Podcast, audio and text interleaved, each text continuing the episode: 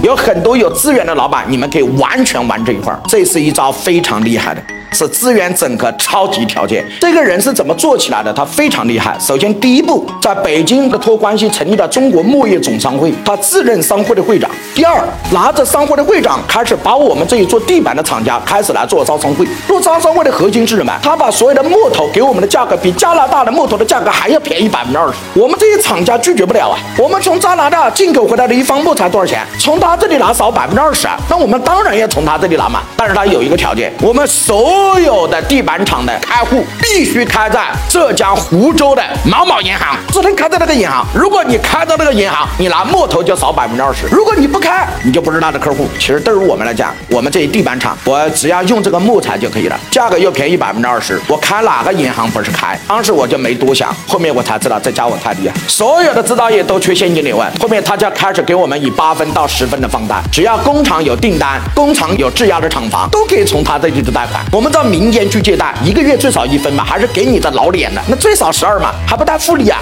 从他这里可以拿八个点、十个点呢，而且人家贷款手续还相对比较简单，因为我们所有的流水都在他那里，他看得一清二楚。那个时候我还没关注，后面我才知道，这是一招非常厉害的，是资源整合超级条件。有很多有资源的老板，你们可以完全玩这一块。其实这个钱是蛮大的一笔钱。我呢一直是辅导我们广东小商品协会的会长，我一直跟他说，这么做是非常厉害的，找深圳市的招行。然后直接给招行讲，然后要求所有小商品协会的所有的会员，所有的企业注册点只要在那儿，然后每一个注册的银行在那儿就可以给他海外的订单。这个模式一旦打通，你光拿这个银行给你的返利就不得了。你永远记住，银行永远缺两个：左手缺低利息的现金流，甚至是零利息的现金流；右手缺稳定、质量可靠的贷款的用户。因为银行就靠这两个东西活着，这是它的命 Bye.